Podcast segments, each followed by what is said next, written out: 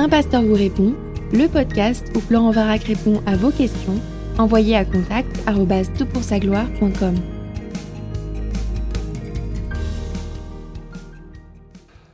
Voici la question du jour. Bonjour, j'ai une question à te poser et avoir ton avis sur un problème qui se passe dans mon église. Une de nos sœurs a donné sa démission, elle fréquente une autre église, mais c'est une personne qu'on aime et qu'on apprécie, elle était missionnaire et est à la retraite. Notre ancien ne veut plus que nous prions pour elle. Actuellement, elle est hospitalisée. Beaucoup des membres ne sont pas d'accord, mais n'osent pas. La Bible nous demande de prier pour nos ennemis. Je souhaite prendre rendez-vous pour lui en parler. Est-ce que selon toi, si quelqu'un quitte l'Assemblée, il ne faut pas prier pour lui? Encore merci pour tout et que le Seigneur te bénisse infiniment. Que je te remercie pour ta question et euh, ce que je te propose, c'est qu'on laisse l'Écriture répondre directement. En fait, c'est plutôt rare l'attitude que tu évoques ici. Alors bien sûr, je n'en connais pas les détails et il est probable que, euh, à la lumière de ces détails, mon avis se, modifie un petit peu. En tout cas, je, veux vraiment souligner l'autonomie et la responsabilité de l'Église locale. Les anciens de ton Église répondront devant Dieu de la gestion de euh, des, âmes qui leur sont confiées. Quelque chose d'assez effrayant d'ailleurs, tu peux prier pour, euh, pour ton ancien ou tes anciens. Euh, mais en tout cas, je vais utiliser ta question pour évoquer un problème plus large parce que c'est vrai que ça arrive et c'est vrai que parfois les anciens ou les pasteurs sont assez territoriaux.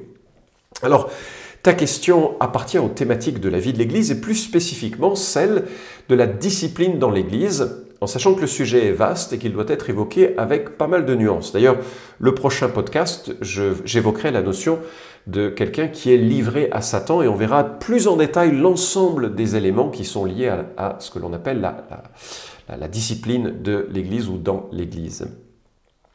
Alors, à ma connaissance, il n'existe qu'un seul texte où il est question de cesser de prier, et ça se trouve en 1 Jean chapitre 5 verset 16, et je te lis. Si quelqu'un voit son frère commettre un péché qui ne mène pas à la mort, qu'il prie, et Dieu lui donnera la vie. Il s'agit de ceux qui commettent un péché qui ne mène pas à la mort. Il y a un péché qui mène à la mort, et ce n'est pas pour ce péché-là que je dis de prier. Et donc on a là une implication, c'est que Lorsque tu vois ton frère ou ta sœur qui pêche, bah, tu pries pour lui, de toute façon, et tu ne cesses pas de prier pour lui. Sauf si il ou elle commet le péché qui mène à la mort. Et il ne dit pas vraiment qu'il faut cesser de prier, mais c'est quand même le sous-entendu euh, dont il est question. Alors, ce texte a plein de, euh, thématiques fascinantes que je ne veux pas évoquer euh, ici parce que ce n'est pas directement le, le, sujet, puis que le temps est court. Mais je vais juste citer le commentaire de Cruz euh, sur un Jean qui conclut euh, son analyse de ce verset et il dit, je cite, Lorsque l'auteur parle du péché qui conduit à la mort, il est très probable qu'il ait à l'esprit le péché des sécessionnistes, hein, ceux qui font des scissions. Il s'agit de personnes qui nient que Jésus est le Christ venu dans la chair et qui nient également la signification de sa mort expiatoire. Cela signifie qu'ils se placent en dehors de la sphère du pardon et que leurs péchés deviennent des péchés à mort ou à la mort. Fin de citation. Jean est très en souci de l'émergence de faux prophètes, de faux apôtres, et il met la pression sur l'Église et sur les Églises pour qu'elles fassent attention. Dans sa seconde lettre, il écrit même en 2 Jean, chapitre, enfin, chapitre 1, versets 7 à 11, car dans le monde sont entrés plusieurs séducteurs qui ne confessent pas Jésus-Christ venu dans la chair. Voilà le séducteur et l'antichrist. Prenez garde à vous-même afin de ne pas perdre le fruit de notre travail, mais de recevoir une pleine récompense. Quiconque va plus loin et ne demeure pas dans la doctrine de Christ n'a pas Dieu. Celui qui demeure dans la doctrine a le Père et le Fils. Si quelqu'un vient à vous et n'apporte pas cette doctrine, ne le recevez pas, votre maison, ne lui dites pas salut, car celui qui lui dit salut participe à ses mauvaises œuvres. Il semble donc que parfois une personne franchit des barrières significatives dans son opposition, dans leur opposition aux doctrines centrales de la Bible. La personne de Christ, pardon, sa, divinité, sa messianité, les qualités de sa personne, la doctrine du salut, le salut par la grâce, par le sacrifice de Christ seul, euh, et la, révélation de Dieu, une Bible qui fait autorité, qui est inspirée, qui est donc sans erreur. Quand on va à l'encontre de ces fondamentaux, on se place tellement loin du christianisme biblique que l'on est dangereux de, dans, dans notre contagion possible de l'ensemble de l'Assemblée. Il y a deux autres textes qui parlent d'ailleurs de cesser toute relation. Il y a 2 Thessaloniciens 3, 10 à 15, euh, et je, vais lire ce texte. C'est enfin un autre texte, parce qu'on vient de lire 2 Jean 7, 11, mais 2 Thessaloniciens dit car lorsque nous étions chez vous, nous vous recommandions ceci, si quelqu'un ne veut pas travailler, qu'il ne mange pas non plus. Or nous apprenons que certains d'entre vous vivent dans le désordre et qu'au lieu d'agir, ils s'agitent. Nous invitons ces gens-là et nous les exhortons par le Seigneur Jésus-Christ à travailler paisiblement et à manger leur propre pain. Pour vous, frères, ne vous lassez pas de faire le bien. Si quelqu'un n'obéit pas à ce que nous disons dans cette lettre, prenez note de lui, n'ayez avec lui aucune relation afin qu'il en ait honte. Ne le considérez pas comme un ennemi, mais avertissez-le comme un frère. Voilà donc euh, ensemble de situations, et cette dernière situation, c'est vraiment le, cas d'un picassiette qui euh, euh, se laisse berner par des fausses prophéties en disant Jésus revient maintenant, plus besoin de travailler, puis qui va de maison en maison pour profiter de la générosité chrétienne. Et on comprend pourquoi Paul dit non, pas de relation avec de telles personnes, parce que c'est quelqu'un qui va vous piller pour de fausses raisons. Alors, la défection morale et doctrinale de certaines personnes est si grave que parfois ça sert à rien de continuer de prier, ça sert à rien d'essayer de, leur parler, parce que c'est un peu comme un cancer qui va gangréner l'ensemble de l'assemblée. Et à un moment donné, il faut accepter que l'endurcissement se concrétise de façon si forte qu'il n'y a pas grand-chose que l'on puisse faire de plus. Alors, pour revenir à ta question, je m'interroge, est-ce que cette sœur, cette ex-missionnaire, enseigne que Jésus-Christ n'est pas le Christ promis, n'est pas le Fils de Dieu incarné? Est-ce qu'elle milite pour arracher les membres de son ancienne Église et pour les détourner vers une conception qui ne colle pas à la Bible au sujet de Christ, ou bien des doctrines fondamentales du christianisme? Est-ce qu'elle est oisive? Est-ce qu'elle est dans un mode de pensée que la fin du monde arrive et qu'il faut arrêter de travailler, qu'elle devient une sorte de picassiette par paresse et pas par nécessité si c'était le cas si c'est le cas, alors je peux comprendre cet ancien et je crois qu'il faut prier que Dieu lui donne et vous donne à tous en tant qu'assemblée la sagesse pour euh, plutôt euh, euh, marquer le coup vis-à-vis de cette sœur. Alors maintenant, ce que tu évoques, c'est qu'elle fréquente une autre église et j'imagine que c'est une autre église qui est solide, qui met l'écriture en avant, qui met Jésus-Christ au centre. À moins qu'elle rejette certains aspects de la doctrine de l'Église et que d'un certain point de vue, ton pasteur, ton ancien, trouve que le positionnement doctrinal de cette nouvelle Église est problématique et qu'il souhaite qu'il y ait une sorte de, barrière qui s'élève entre l'Église et elle. En tout cas, c'est très fort comme réaction et c'est donc quelque chose qui doit être justifié et jusqu'à aller à refuser qu'on prie pour elle, c'est très fort. C'est vraiment très fort. Et peut-être que euh, c'est quelque chose qu'il va falloir réfléchir ou évaluer.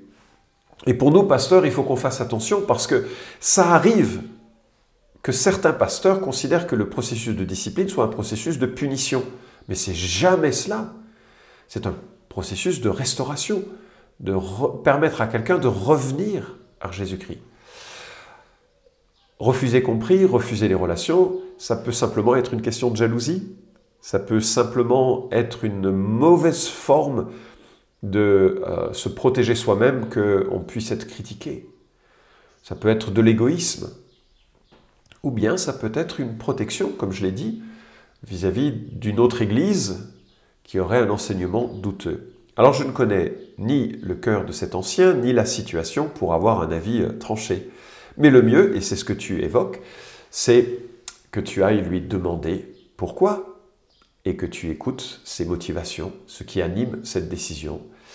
Et là, j'aimerais dire, et tu soulignes que des gens ont peur, mais personne ne doit avoir peur d'un responsable d'église. Personne. Euh, il ne faut pas avoir peur d'un ancien, à moins qu'il soit colérique, est-ce que c'est ça? À moins qu'il soit menaçant, est-ce que c'est ça? Mais de quoi menace-t-il? Les métaphores du leadership dans l'Église, c'est être berger, serviteur ou administrateur. Aucun, aucune de ces images ne doit entraîner de la crainte. Et même l'apôtre Paul dit à Timothée que le serviteur du Seigneur ne doit pas avoir des, des querelles, il doit au contraire être affable envers tous. Il doit redresser avec douceur les contradicteurs dans l'espoir que Dieu leur donne la repentance. Je ne peux pas actionner des leviers dans le cœur des gens par la colère, la violence, évidemment, enfin, ça n'a aucune place dans la vie d'un pasteur. Paul dit d'un ancien qu'il doit être conciliant, pacifique, désintéressé et qu'il ne doit pas être violent. 1 Timothée 3.2. Alors je, vois notre Seigneur qui dit de lui qu'il est doux et humble de cœur et je me dis c'est le minimum que nous soyons le plus possible doux et humble de cœur. Alors pour résumer, prends le temps de demander pourquoi à ton ancien, prie pour lui, peut-être a-t-il de bonnes raisons d'avoir une telle attitude. Ou bien peut-il peut-être qu'il a lui-même dérapé et qu'il sera heureux de s'en repentir en prenant conscience de ça. Si tu estimes qu'il est allé trop loin, reprends-le avec douceur. Laisse-lui le temps de la réflexion. Mais s'il est inflexible, tu vas te retrouver devant une situation un peu particulière, parce que la Bible nous demande de ne reprocher ou ne reprendre un ancien que en présence de deux ou trois témoins. Et donc il faut qu'il y ait vraiment une sorte de, matière suffisante, parce que tu imagines que ça va fracturer l'Église, qu'il y a beaucoup d'enjeux ici, il ne faudrait pas que tu sois l'instrument de la division de l'Église de Jésus-Christ. Mais parfois, parce que les, anciens et les pasteurs sont aussi des pécheurs, il peut être utile de reprendre un ancien ou un pasteur, mais il faut qu'il y ait là deux ou trois personnes, parmi les membres les plus considérés, pas les gens marginaux hein, qui sont rarement à l'église et qui contestent constamment, là il y en a dans toutes les églises, mais parmi les gens qui sont principaux dans l'église, des gens de confiance, d'aller reprendre avec douceur. Euh, la Bible nous exhorte à avoir ce type d'attitude de partout. Ce matin, j'avais un live avec Juifs pour Jésus sur une méditation de Colossiens chapitre 3 versets 12 à 15 et le, texte est tellement approprié que je résiste pas à euh, l'envie et le désir de le citer. Ainsi donc, comme des élus de Dieu, saints et bien-aimés, revêtez-vous d'ardente compassion, de bonté, d'humilité, de douceur, de patience. Supportez-vous les uns les autres et faites-vous grâce réciproquement. Si quelqu'un a à se plaindre d'un autre, comme le Christ vous a fait grâce, vous aussi faites de même. Mais par-dessus tout, revêtez-vous de l'amour qui est le lien de la perfection. Que la paix du Christ à laquelle vous avez été appelés pour former un seul corps règne dans vos cœurs. Soyez reconnaissants. Voilà l'attitude qui doit caractériser une assemblée.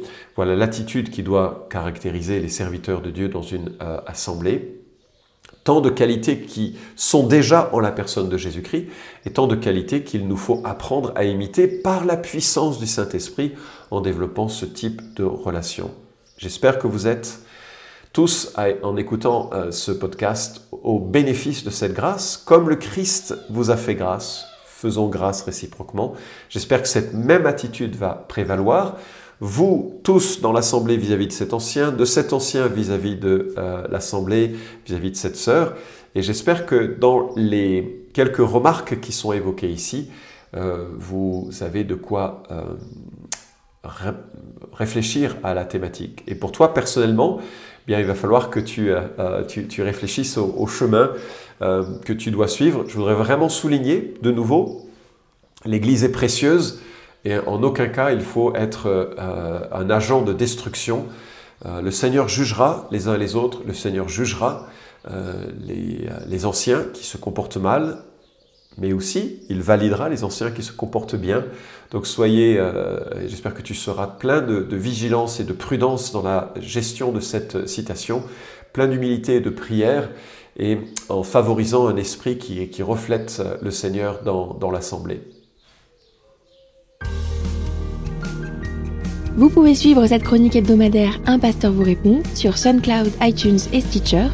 Retrouvez les questions déjà traitées sur toutpoursagloire.com. Si vous aimez ce podcast, merci de le partager sur les réseaux sociaux et de laisser une note sur iTunes. À la semaine prochaine!